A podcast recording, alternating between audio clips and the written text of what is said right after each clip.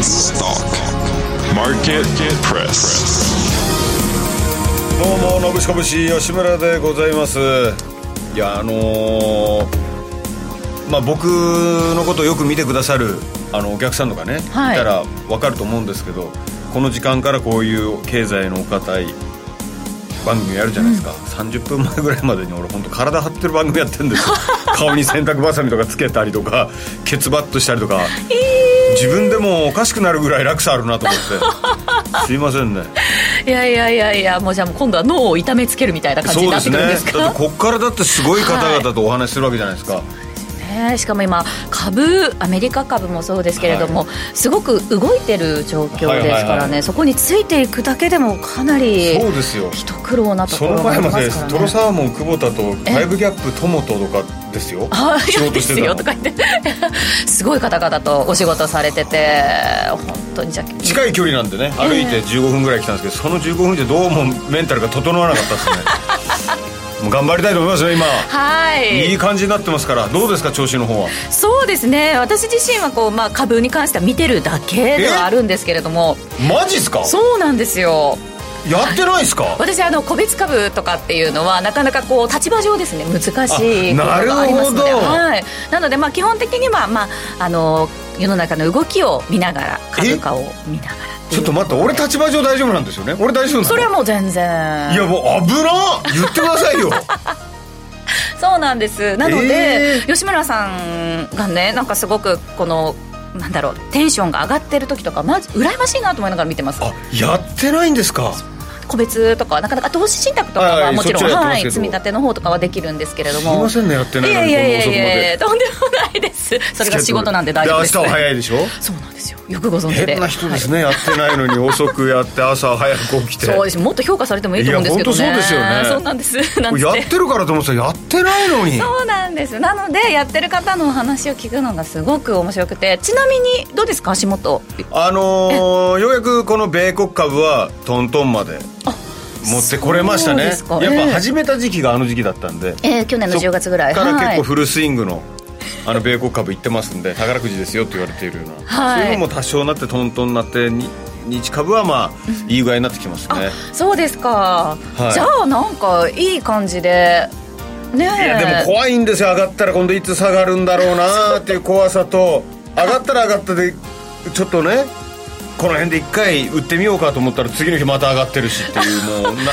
何が何だか分かんないですよ。あるあるですよね、はい。でもこの先の見通しに関してはですね今日もちょっとコメンテーターの皆さんにしっかりとお話伺ってまい。りたいと思います、お願いします。ということでこの時間 US ストックマーケットプレスアシスタントは八木ひとみでお届けしてまいります。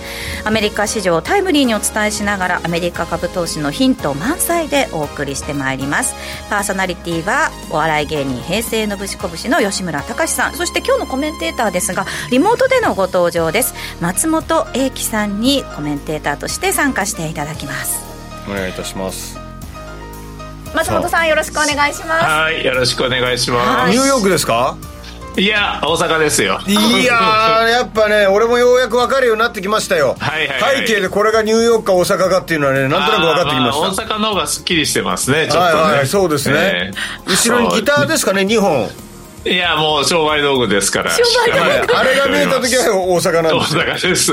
はい。そうなんです。ねいや半袖だからいやニューヨークって今そんな暑いのかなと思ってたんですけど。いやいやいやどこでも半袖なんで。どこでも半袖なんですね。そうかそうなんですよ。はい。ではその松本さんも一緒にですねお話進めてまいります、はい。アメリカ大きく動きましたからこの後じっくりとお話伺ってまいります、はい、わかりまお願いしした。ます。それでは早速始めてまいりましょう。この時間は次世代のプロ級投資アプリムームーを展開するムームー証券の提供でお送りします。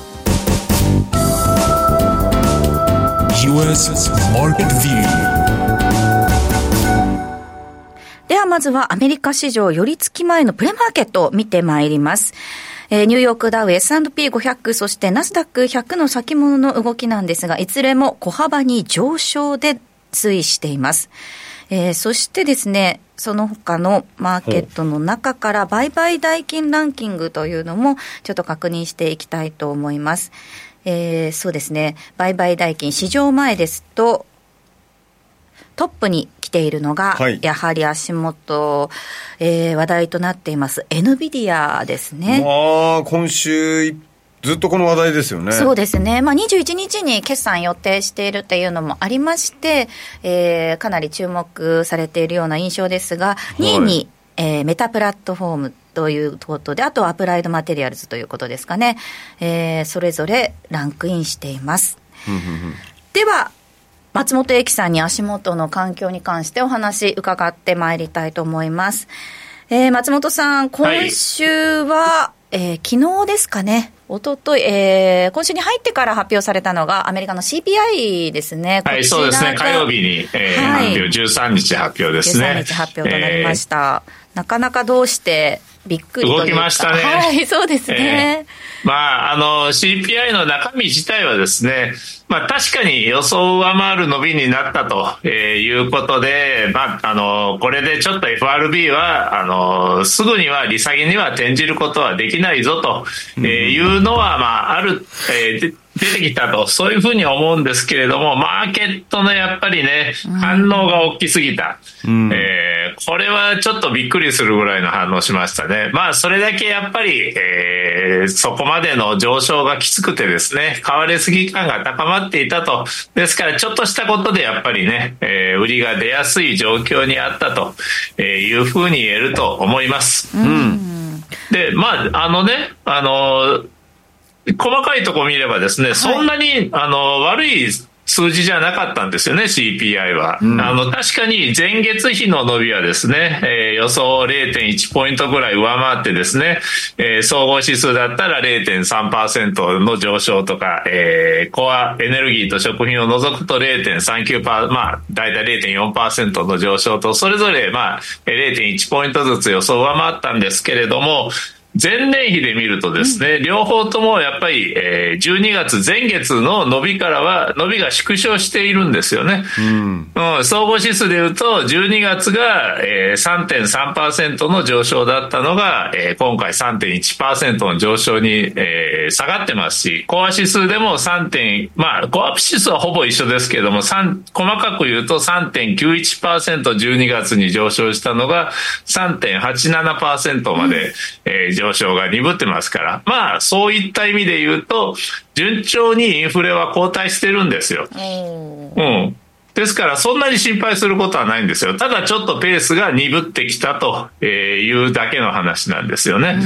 えーただ、マーケットはやっぱりね、あこのままどんどんどんどんインフレが下がって、そして FRB がもう、えー5月にでも、まあ、この前のね、FOMC で3月っていうのはさすがになくなりましたけど、5月にでも、えー利下げ、えーしてくれるという期待があんまり高まりすぎていたためですね、このペースが鈍ってきたっていうこと自体にも耐えられなかったということなんだと思いますね。なるほど。これ、利下げの開始が後ずれするというのと、もう一つ、あの、回数に関してですね、年内の利下げ回数に関しての見方、あの、5回とかっていうのもありましたけれども、そのあたりの見方っていうのは変わったんでしょうか？そうですね。やはりね、あの、開始の時期がずれれば、それだけ、あの、回数も減りますからね。当たり前って言ったら当たり前なんですけれども、まあ、ただね、あの、この辺はもう、あの、FRB のパウエルさんも言ってるように、やっぱりデータ次第なんですよ。この先どうなるか、まだ誰もわかんないわけなんですよね。ですから、まあ、あの、今、あの、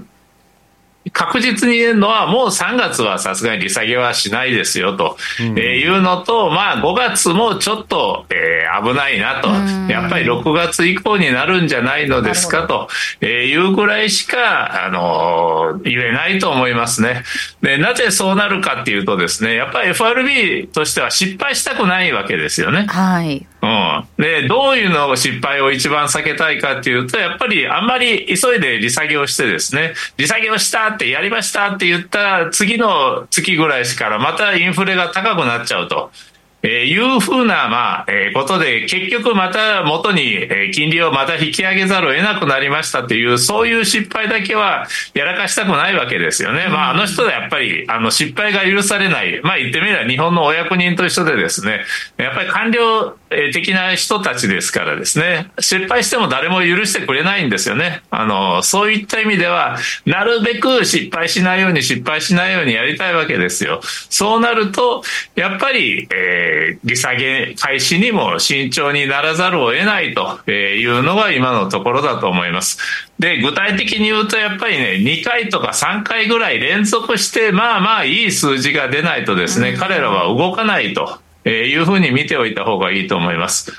となると、まあ今回、えー、あんまり良くなかったわけですよね、予想を上回る伸びになって。はい、ということは、次とその次、そしてまあ、うまく、あの、あわよくば、そのもう一つ次、つまり3ヶ月ぐらいはですね、様子を見て、それで順調にまたちょこっとずつちょこっとずつインフレが落ち着いてくるようであれば、利下げをしましょうということになると思うんですね。そうなると、やっぱり6月、早くて6月かなというような形になりますね。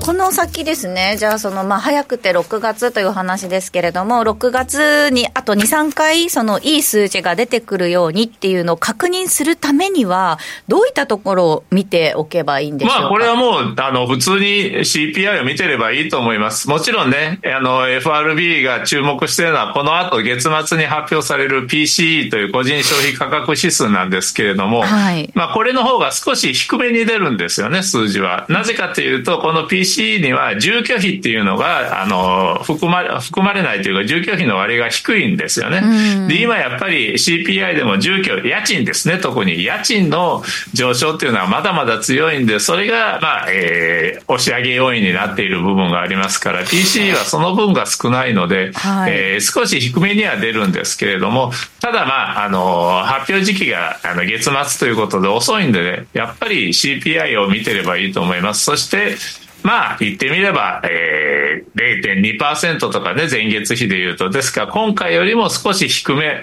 の、えー、上昇に収まっているようであれば、うん、えー、6月もあるというふうに見ていいと思います。ただ、その中でですね、はい、1回でもまた上振れするようなことがあればですね、うん、そしたら、またちょっと先行きがわからなくなりますから、どんどんどんどんこれ後ろにずれる可能性もあると、そういうふうには見ておいた方がいいと思います。やっぱり彼らもね、あの自信を持てるまで地下げはしないと言ってるわけですから、はい、えー、またこれ、例えば、えー、来月の数字が、まあ、あの少し落ち着いても、その次の月にまたあの上振れするようだと自信持てないわけですから、うそうなるとどんどんどんどん先送り、えー、される可能性がありますが、ここはですね、やっぱりちょっと慎重に、我々も慎重に見ておく必要があると思いますね。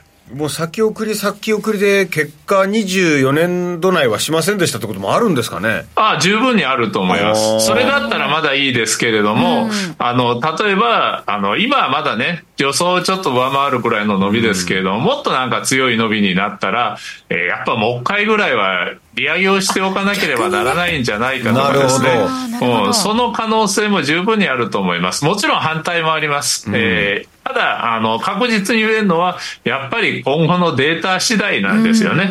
で、今後のデータどうなるかっていうのは本当にわかんないわけですよね、今の状況では。まあ、ここまでは確かにね、順調に下がってきましたけれども、こっから先は最後の1マイルと言われていてですね、こっから先目標の2%まで、あと本当に、まあ、あの、1%、100ポイントぐらいなんですけれども、ここが下げるのが一番難しいと言われているわけですよね。ですからやっぱり、こっから先はそう簡単じゃないよと、まあ、そういうことをマーケットが改めて、えー、気づいたっていうか、えー、確認したというのが昨日の、まあえー、売りだったと思いますね。なるほど。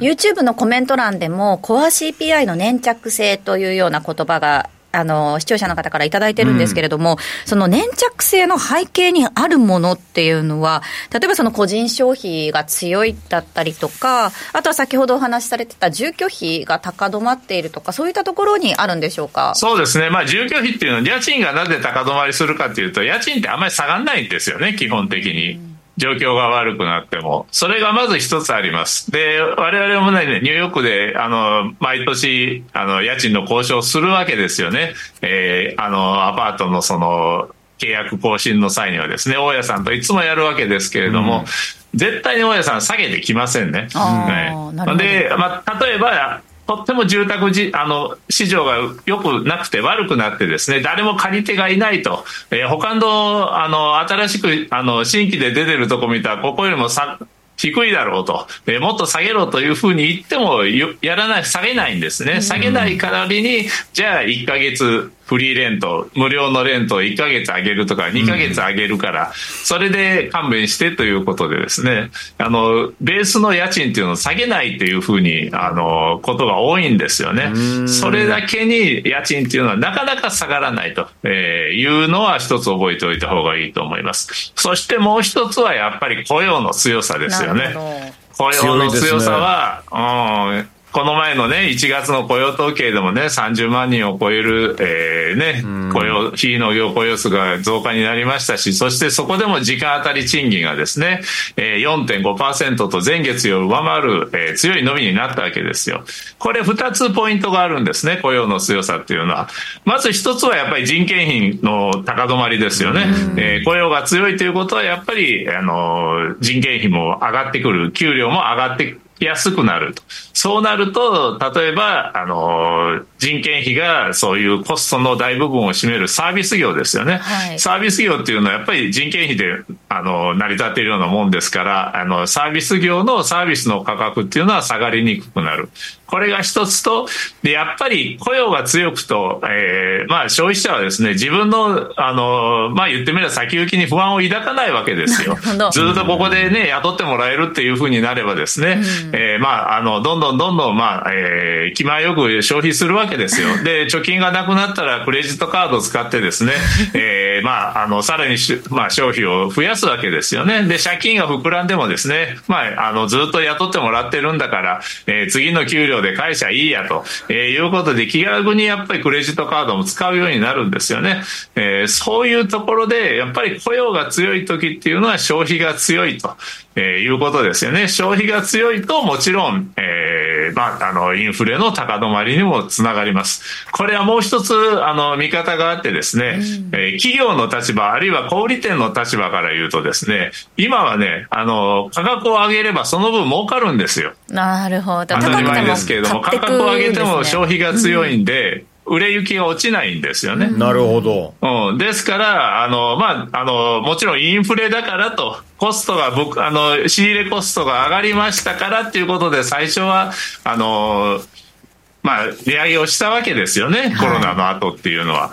でも、まあ、結局、あの、仕入れコストよりも、言ってみれば多く値上げしたわけですよね、企業は。どっちかっていうと。うんうん、だからこそ、えー、去年のね、7、9月期もそうでしたけど、今、あの、行われている10、12月期のですね、企業決算もですね、いいんですよ、みんな。ですよね。売上がいいんで、利益もいいんですよ。はい、これはやっぱり、えー、利上げ、値上げしてですね、その分、コスト以上に値上げして、利益が多く出るようになったから、それで、あの、消費が落ちないから、今、あの、業績いいわけですよね。はい。そうなると、企業としてはですね、ね、なんだ、値上げしたらいっぱい儲かるじゃないかと。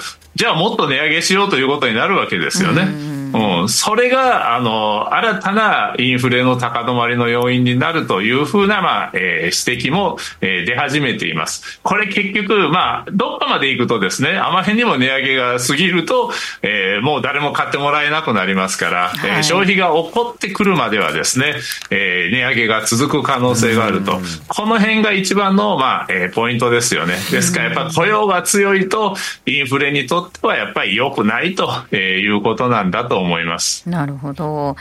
その、アメリカの金利も10年物国債とかね、4%程度で今推移していますけれども、その4.3%とかこういったこの高さでも、それでもやっぱりそのあたり落ち着いてこないっていうのは、やっぱかなりアメリカ経済強いっていうことなんですかね？そうですね。やっぱり今は、えー、消費に支えられて、えー、強い、あの、経済続いています。これも、ただどっかで、あの、ガタガタってくる可能性も高いですから、えー、その辺は注意が必要ですよね。で、やっぱりもうさっきも言いましたが、雇用の強さが、あの、まあ、根本的なところで大きな下支えになっているわけですね。雇用が強いから消費が強い。消費が強いから企業は値上げしても儲かる。え企業が値上げするとインフレが高止まりするということでも、まあ、あの、そういういい循環が今続いているわけですよね。企業は儲かって。ですから、最初の雇用の強い、強さっていうのがどっかで、えー、まあ、あの、なくなった時が一番、あの、怖いですよね。で、まあ、あの、今、決算発表やってますが、いろんなところでやっぱり、あの、大幅な人員削減というニュースはね、そうですね。ちらほらちらほら出てるわけですよ。はいこれはやっぱり無視しちゃダメだと思いますね。でまあ、あの、いろんなところでね、えー500人削減しますとか、整理しますとか、1000人とかって言ってますけど、もちろんね、発表してすぐに次の日にそんだけの人の首を切るわけじゃないですから、ここから数ヶ月かけてですね、えーいろいろな形でリストラを行っているいくわけですから、はい。そうすぐには雇用には影響しないですけれども、ここから3ヶ月後、半年後といった時にはですね、今のやっぱり、えー企業のリストラ、えー人員削減の影響というのは雇用に出てきますから、えー雇用に、えーそうやって変調が見られるようになってくればですね、えーそれは消費が鈍るということにもなりますし、消費が鈍れば、えー景気も悪くなる。そして、えーインフレが収まる。えーそうなれば、いよいよ FRB も、えー利下げに転じることができると。えーここまでの流れっていうのはやっぱりね、あのー普通にあの順番通り続いていくと見ておいた方がいいと思います。なんかどっかをすっ飛ばしてですね、はい最後のインフレが下がるというところだけ実現するっていうのはやっぱりちょっと考えにくいし考えない方がいいと思いますね。やっぱりこういう順番を経て、えーまあ、あの、インフレが最後に下がってきて、まあ、今の利上げ局面が終わるということですからね。ですから、やっぱりちょっと焦っちゃダメだというふうには思いますね。なるほど。そうですねあとやっぱ今年は大統領選じゃないですか、はい。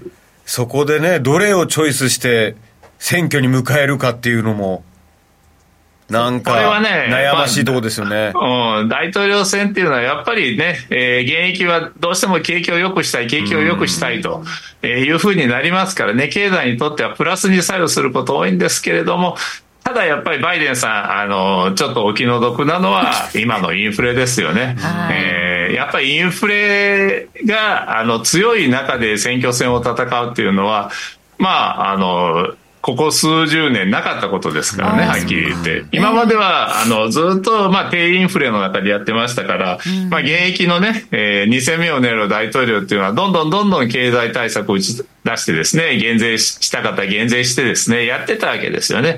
それがやっぱり自由にできないというのは、まあ、あのやっぱり、バイデンさんにとっては厳しいと思います。すねあの、両方の意味で厳しいと思います。景気が良くないと悪くなるっていう点でも厳しいし、厳しいしインフレが強いという点でもやっぱり人気の悪くなる、あの、要因になりますからね。どれをチョイススして迎え撃つのかとかいろいろ考えるとかなり難しいですよそうねですね。これはもう選挙の結果はね、経済を予測するよりもはるかに難しいですかうんら。そうですねで、まあ、あの、この前ね、えートランプ大統領がなった時もね、マーケットは本当に、えー最初はもう、完全に、あの、なんて言うんですか、あの、予想を外していたわけですが、はい。トランプさんが大統領になったらとんでもないことになるというふうに、まあ思っていたのが、実はそうじゃなかったということでしたからね、経済にとっては。ですから、今度はどうなるのかと、えー前回と同じことになるのか、仮にトランプさんが勝ったとしても、本当にじゃあまた、えーね、4年前のようなこと、あ、すみません、8年前になるんですね。もう8年前のようなことが起こるのかっていうと、それもわかんないですからね。えーまあ、1期目と2期目が違うっていうこともありますから、まあ、その辺、選挙のことは本当に難しいですね。そう考えると、ちょっと個人投資家の皆さんにとっても、若干悩ましい年ではありますよね、特に年後半にかけて。そうですね。あの、やっぱりね、株式市場、ちょっと2023年、あの、後半特に、あの、調子良すぎたってはいいうのはあると思います。で、やっぱ株式市場っていうのはね、あの、いい時っていうのは何もしないでも本当に、あの、上がるものは上がっていくんですよね。そうした意味では、まあ、あの、まあ、経済がちゃんと成長していた時は、えー株式市場っていうのは、あの、ちゃんと上がってくれるもんなんですけれども、やっぱり何年かに一回は調子が悪くなる時があると。そして、えーたまにやっぱりリーマンの時とかですね、ハイテクバブルが崩壊した時なんかは、ドーンって落ちる時もあると。ですからやっぱりそこをね、避けるっていうことも大切なんですよね。で、まあ、今回、やっぱりまた先行きが怪しくなってますから、もしかししたらリーマンの時のような、あの、急落があるかもしれない。あるいはうまく、あの、すり抜けていくかもわかんないと。ただやっぱり、えー、今年はやっぱりそういう、まあ、不安っていうかですね、はい、混乱があると見ておいた方がいいと思います。で、そこをね、うまくすり抜けることができれば、また、えー、FRB がね、えー、利下げに転じるようになれば、またここで順調に上がっていきますから、まあそこは、今は私はやっぱりちょっと待ちの姿勢がいいのかな、少し、えー、新鮮、あの、慎重な、えー、態度を維持してですね、はい、えー、まあ、あの、チャンスを伺うと、うん、えー、今確かに、あの、調子いいですけれども、えー、そこであんまり浮かれていると、まあ、あの、そういうね、あの、急落の時に、もろにかぶっちゃうということもありますが、ここさえ、あの、避ければ、またいい時がやってきますからね、ここはちょっと警戒感を強めた方がいいというふうには思いますね。わ、はい、かりました。え松本由紀さんには番組後半でもお話伺ってまいります。はい、わかりました。ありがとうございます。はい、どうもありがとうございます。ここまでは US マーケットビューお届けしました。ムームー証券からのお知らせです。投資家の皆様、金融情報アプリムームーをご存知ですか？金融情報アプリムームーは、ナスダック上場企業のグループ企業であるムームー証券株式会社が提供する次世代の金融情報アプリです。ムームーアプリの一番の魅力は、世界中の様々な情報、ビジュアル化された分析データをリアルタイムで確認ができる点です。即時性の高い情報で投資家を徹底サポートします。また、初心者から上級者まで、あらゆる投資家が活用できる充実した機能を搭載。機関投資家の動向では、ウォーレン・バフェット氏をはじめ、世界の有名なファンドが売買する銘柄の確認ができます。これらの機能を備えた金融情報アプリムームーは完全無料でダウンロード、使用が可能。プロ並みの株式情報を提供いたします。お手持ちのスマートフォン、タブレットからアルファベットで MOO、MOO とご検索ください。以上、ムームー証券からのお知らせでした。ムームー証券株式会社、金融商品取引業者、関東財務局長金賞、第3335号。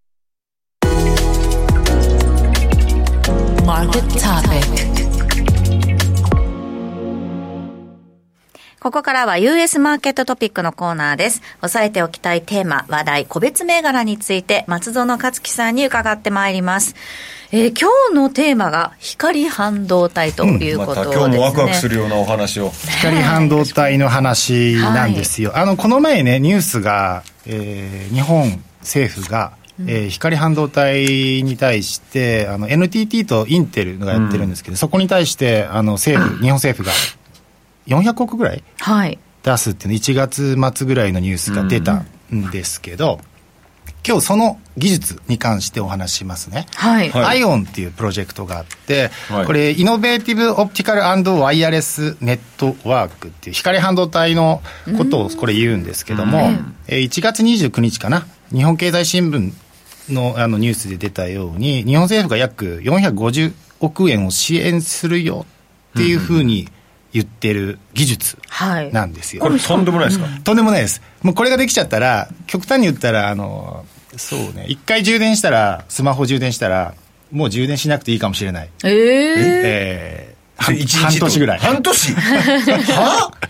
そういうことが可能になるかもしれないとんでもないことですね。という、ちょっと革新的すぎる技術のお話なんですよ。で、このニュースを受けて、インテルの株価は、はい、まあ、上がらなかったんですけど。上がらなかったんだ。上がらなかった。上がらなかった。革新的すぎて。革新的すぎるんですけど、これはもっと前から始まってるプロジェクトなんですね。はい。だから、もう、もっと前に上がってるんですよ。で、国内だと NTT、やっぱ、フューチャーされるのは国内の方なんで、これは。でも関連企業っていうのは、あの、まあ、半導体全般に渡るので、ちょっとその半導体の話もしますけど、後で、ね。で、そもそもじゃあ、アイオンって何かっていうと、はい、アイオン構想っていうのが、うん、えー、NTT のね、サイトにちゃんと書いてあるんですよ。アイオンっていうのは、うん、あの、アイオン構想っていうのは革新的な技術によって、これまでのインフラの限界を超える。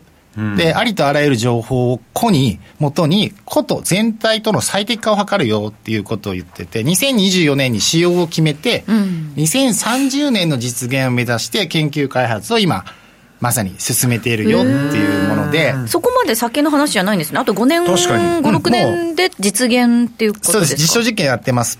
確かにリニアより早そうですね。全然早いですね。そうですよね。でここの、はい。あの図の中の下の方に赤い文字で、オールフォトニクスネットワークっていう、ここはがいこれからのキーワードになってくる重要キーワードですね。オールフォトニクスネットワーク、APN って言います。オールフォトニクス。まあ全部光だよっていう。おー全部光でネットワークを貼るよっていうものなんですね。全部光でうん。で、ちょっとその、あの、下に行ってほしいんですけど、はい。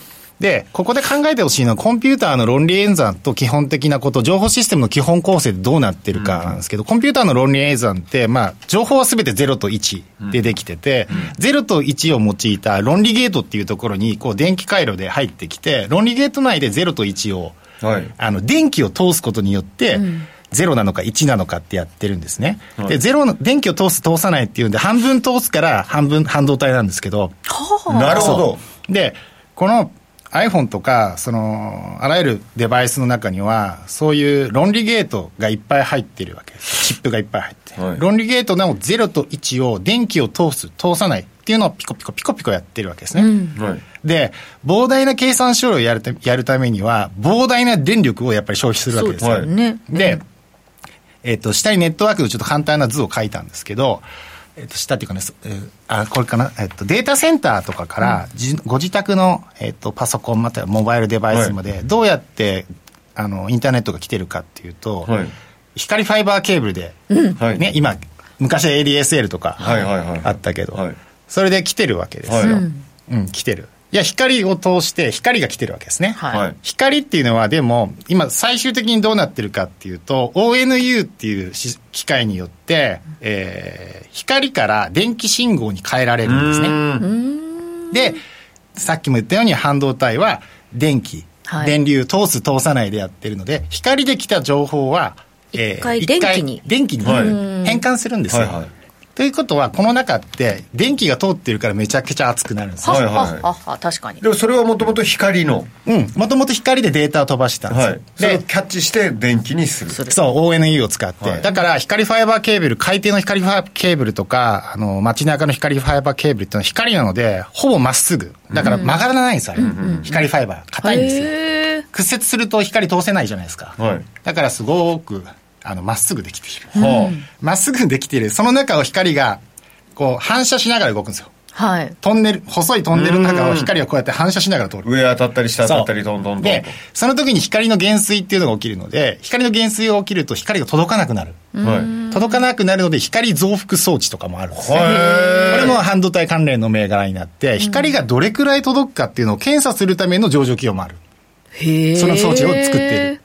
だから、一個にデータセンターを作ろうと思っても、その関連企業っていうのは上場企業にもいっぱいあって、はいそれを知るためのテクニックっていうのも、まあ、後で教えますけど、はいまあ、基本的に情報システムっていうのは、えっ、と、ONU によって光の信号っていうのが電気信号に変えられてますよ。それが今現在？現在。うんここまでは、デバイスまでは光で確かに来てる。はい。だけど、一旦電気信号に変えられて、なるほどえーやり取り0と1の論理ゲートは電気で動いてるんで乗すよ。り換えてるわけですねそうです。ということは何が起きてるかっていうと、とんでもない消費電力が、うん、確かに。あの、めっちゃ使われてることになってる。はい。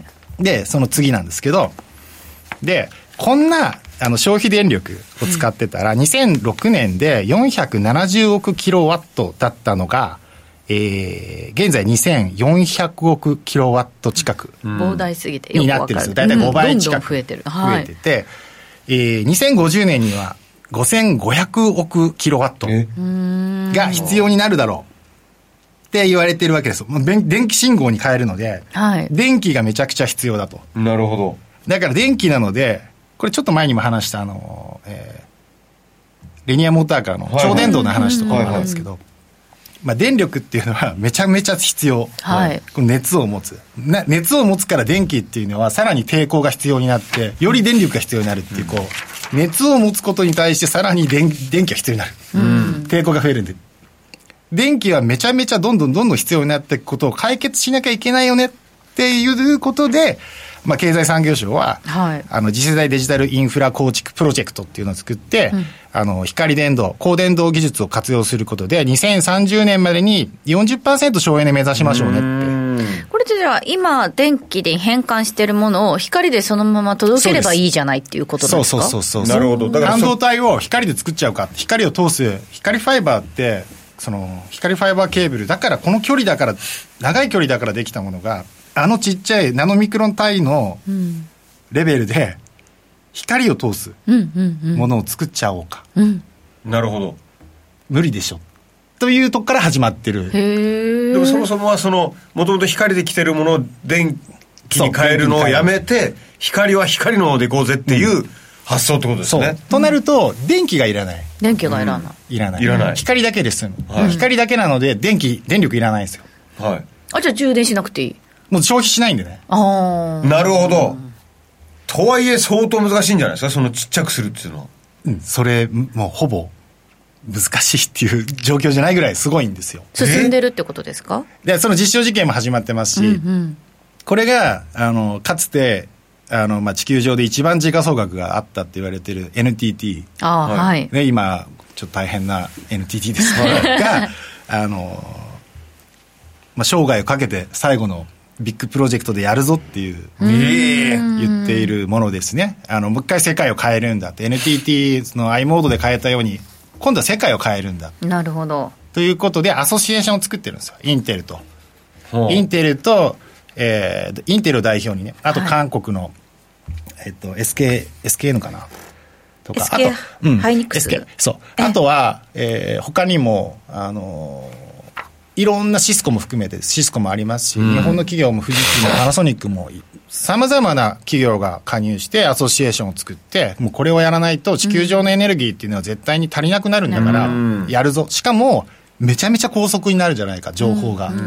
ということをやるっていうプロジェクトなんですね。だから、実現したら、まあその、まあ NVIDIA がうんぬんというよりは、なんかそういう次元じゃないっていう話です。もうガラッと変わる世界が変わっちゃう。へえ。我々の例えばその実用化ですよね。うんさ2030年までに実用すると、やっぱりでもそういうのってスパコンとか、ちょっと古いかもしれないですけど、そういうなんかこう、懐かしいですね 結構その大きなプロジェクトみたいなのに使われる。えっとですね、最初のフェーズは、その、もちろん僕らのデバイスに入っていくわけじゃなくて、さっき言った、あの、インターネットのケーブルから、最初の ONU、データセンターの ONU っていう電気信号に変える機械のところを変えようよっていう。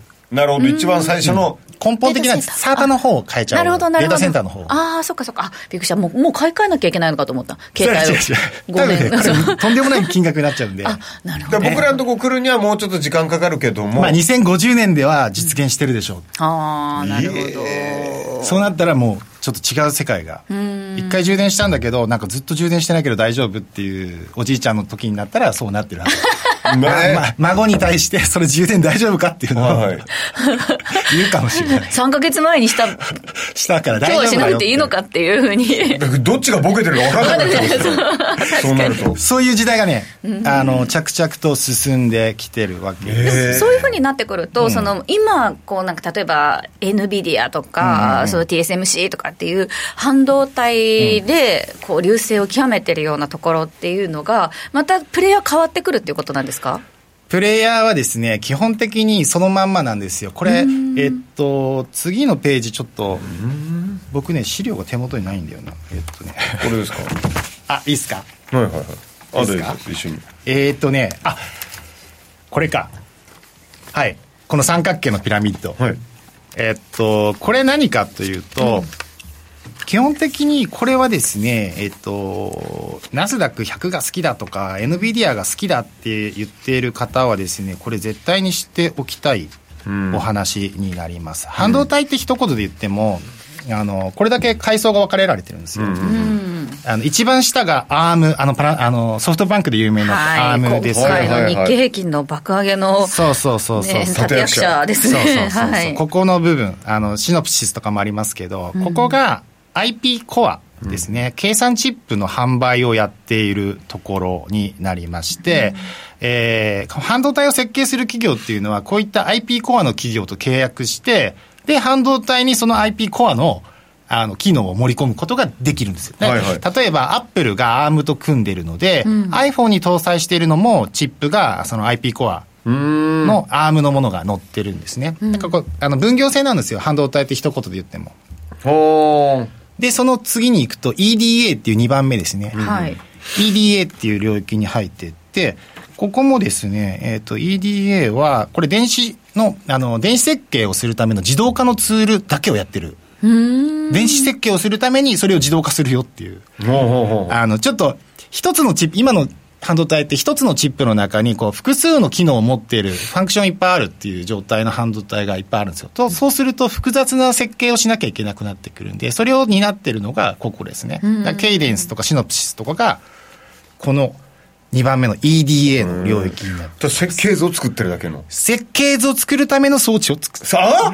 なるほど、設計図を作ってない。そう。で、3はあ面白い番目がね、またこれあれですよ。ここにようやく出てくるのが、新越科学とか、サムコはいサムコとか。なるほどえっと、半導体の材料。材料これはシリコンウェアとか、シリコンウェアとか、あとフォトレジストリーとか、それを専門で素材を作っている企業。これ日本が強いあの強い。はい。シェアは、えー、15%ぐらいあるかもしれないですね。ちょっとシェアの資料もあるかもしれない。この辺からようやく日本が入ってくるからそうですここ、ここだけですね。日本入ってる。一個上の半導体製造装置も結構日本のあれえっが入っとですね、てきませんかなんですけど、ええそれは半導体製造装置は、これですね、ASML、オランダの ASML ですね。そして、ようやく、えっと、ここに多分、日立とキャノンとかスクリーンとかもスクリーン入ってますとかですね、ええそれが入ってますよね。そう、これはまさに半導体製造装置。あの、本当に、そういった半導体の製造するための工程をやってる。はいその工程の中もちょっと実は細かいんで、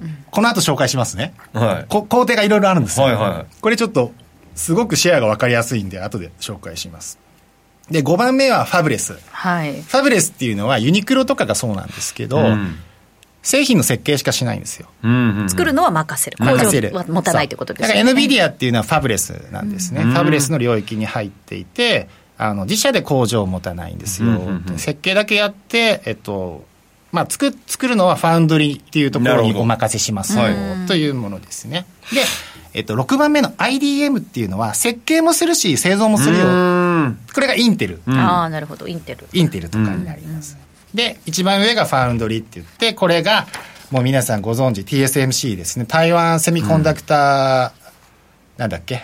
マニファクチャー、あ、なんとか。コーポレーション そうで TSMC ですね。九州にもね、いっぱい工場がある。熊本にでああ、そうそう、ドカーンとできますよね。はいできてるの。あれが、えー、ファウンドリーの3割ぐらい、多分、台湾です。世界の。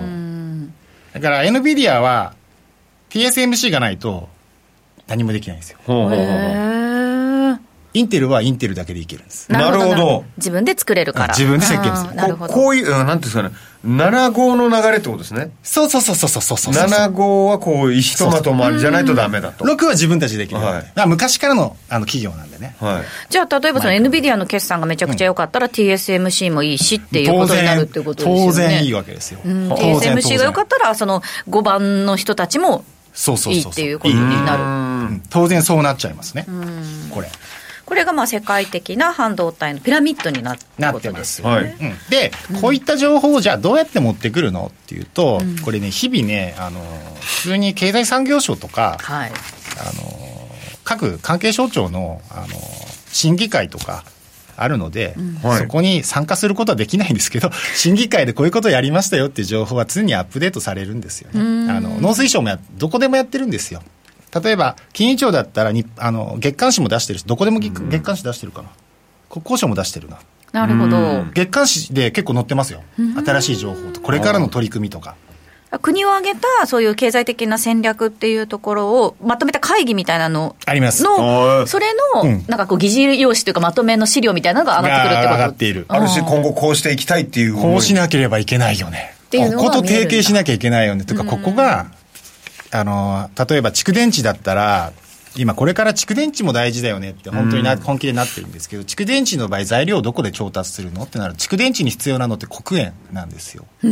黒鉛鉛。うんへー黒鉛、黒鉛。で、ってじゃあどこにあるのって？知らないなあるんです、中国に。でもデ、カップリングしてるじゃないですか。中国とデカップリングしてる中で、はいじゃあどこから調達しようかっていうお話が来るわけですよ。それを、経済産業省や官僚のメンバーたちは、もう何十年じゃないけど、あの、10年ぐらい前から、ここにはこの素材があるから、じゃあ外務省と通じて外交ルートを開拓して、そこで、あの、向こうと協定を結ぶような動きをしようよってやってるんですねだ。からそれが年に1回は、ん紙で資料で出てくるんじゃなくて月1で結構出てきてるとえっとですね、細かい審議会とかだとめっちゃありますよ。これはあのデジタル戦略会議っていう、その国の G7 の中で日本がどうやって立ち対抗していくのかっていうものなんで、1, 1年に 1, 回ぐらいですけどね、アップデートされるのはね。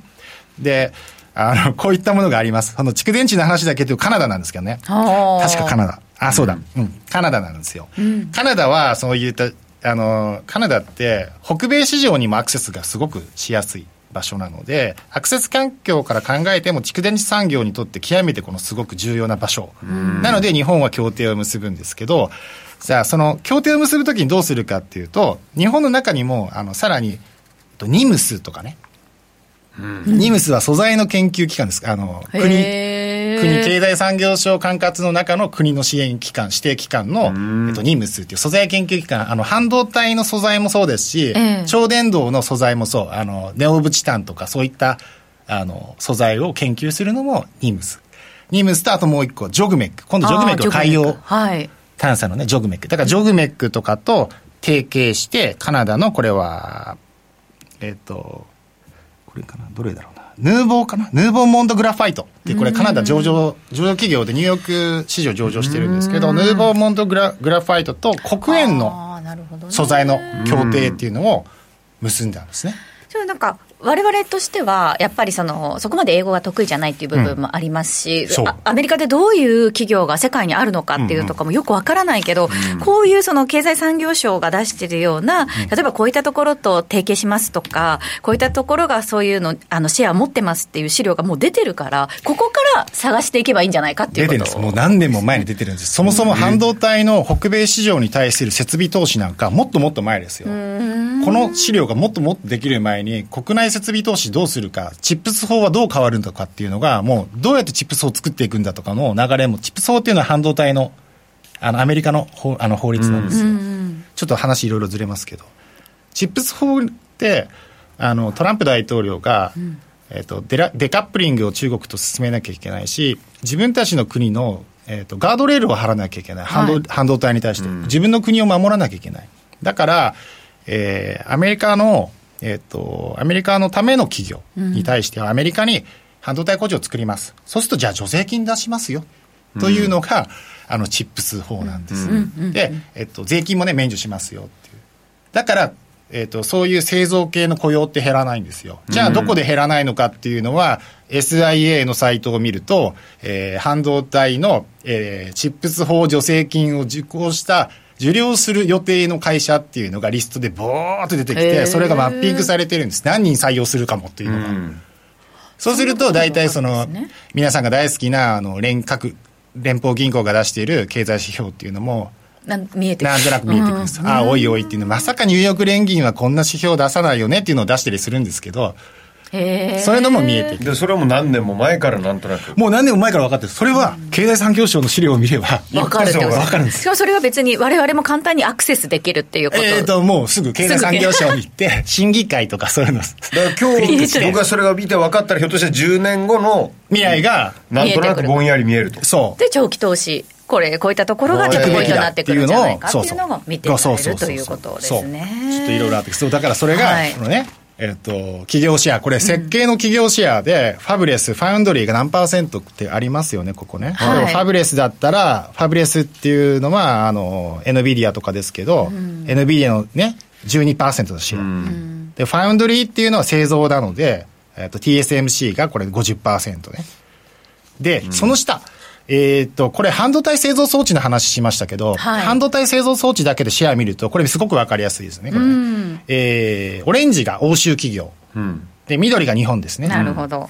そう。こういうのもわかる。わかる ASML がドカーンと出てるでしょ。まあ、色分けまでしてくれてるっていうか、ねもう圧倒的90大変わかりやすい92%そうですね。でも本当にこういったところから身近な投資のヒントっていうのが、その日本株だけじゃなくて、アメリカ株に関して、世界中の株に関して、こういったところからヒントを探ることができるということなのではい。特別な方法ではなく、全然全然ということですよね。えー皆さんもぜひチェックしてみてください。面白い以上、マーケットトピックのコーナーをお届けしました。ムームー証券からのお知らせです。ナスダック上場企業のグループ企業であるムームー証券株式会社は、アメリカ株取引を開始しました。ムームー証券のアメリカ株手数料は、どの銘柄でも200株までの売買は一律税込み2.18米ドルで注文ができます。グローバルスタンダードの手数料体系でお客様のアメリカ株取引をサポートします。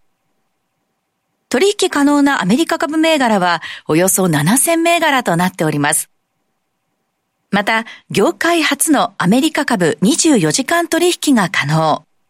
急な株価変動にも迅速に対応できます。アメリカ株投資の強い味方、ムームー証券をぜひお試しください。ムームー証券が扱う商品等には価格変動等により元本損失、元本超過損が生じる恐れがあります。投資にあたっては、契約締結前交付書面等の内容を十分にお読みください。ムームー証券株式会社、金融商品取引業者、関東財務局長金賞第3335号。使って得するムームーアプリここからは、ムームー証券のアプリの特徴や使い方を紹介していくコーナーです。ぜひ、えー、アプリを見ながらですね、一緒に操作していただくとわかりやすいですよ。ムームーアプリプレゼンターの坂本麻子さんと進めてまいります。よろしくお願いします。よろしくお願いします。今日はですね、ムームーアプリから日本株の信用取引情報をご紹介していきます。はい、昨日、日経平均株価が一時3万8000円台に乗せるなど、アメリカ株に限らず日本株も盛り上がりを見せていますよね。うん、いつもアメリカ株についての情報をお届けしていますが、ムームーアプリではアメリカ株だけでなく、日本株の情報も豊富に取り揃えていますので、今日はその中から信用取引に関する情報をご紹介していきます。はい。うん信用取引において、まだ決済されていない信用改ざんと信用売り残の残高の合計である信用残高の情報は、相場の行き行きを、あ、先行きを予測することにも活用できます。うん、個別銘柄のチャート情報に加えて、信用残高の情報も合わせてみることで、株価がどういう状況にあるのか、一つの参考材料になります。はい。ということで、今日も早速、ムームアプリの画面で見ていきましょう。うん今回は具体的な個別銘柄で見ていきます。アプリを開いて右上の検索窓を押して、うん、数字の3387と入力すると、はい、この虫眼鏡みたいなやつですね。そうですね。はい。3387。はい。はい。そうすると一番上に、クリエイトレストランツホールディングスが表示されていると思うので、開いてください。はい。はいこちらは磯丸水産など外食チェーンを経営する企業になっています。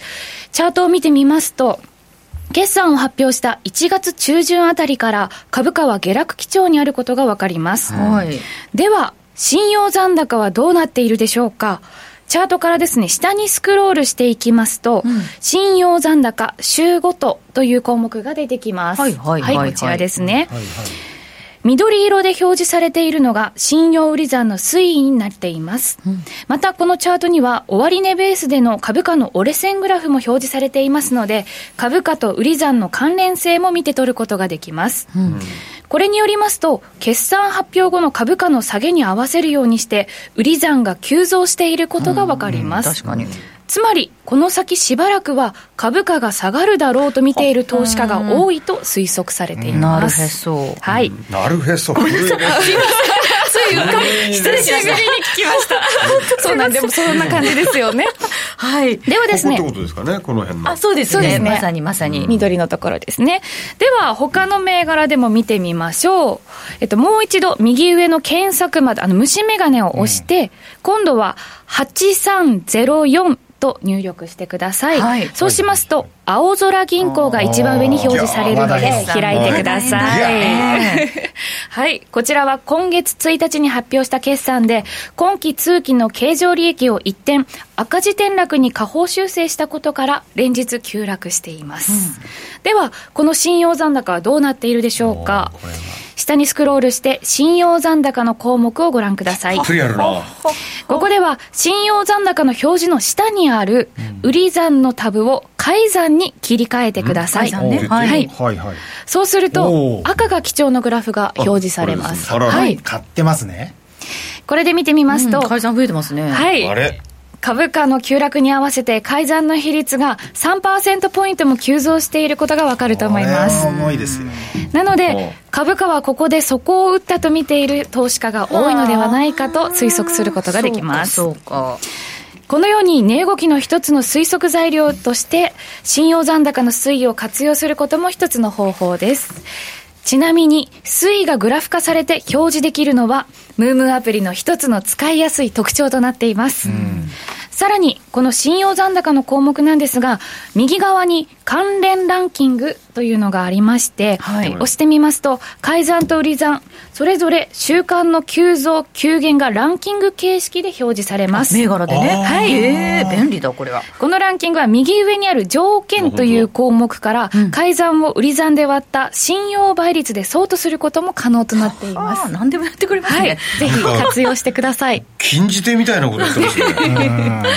なるほど。はい、今日はですね、ムームアプリの日本株の信用取引情報をご紹介しました。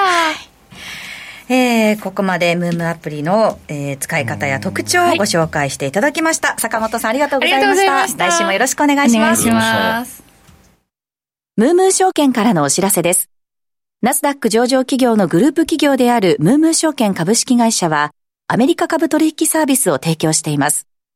ムームー証券では、新ニーサの対応を開始しました。2023年12月6日より、新ニーサ口座開設の受付を開始し、2024年1月18日より、新ニーサ口座での取引が可能となる予定です。また、お客様の取引内容に合わせて選べるベーシックコース、アドバンスコースの2種類の新手数料体系を開始。2つのコースとも業界最安級の手数料を実現しました。そして、2023年12月6日から2024年2月29日までの間、ムームー証券はアメリカ株取引サービス強化記念キャンペーンを実施しています。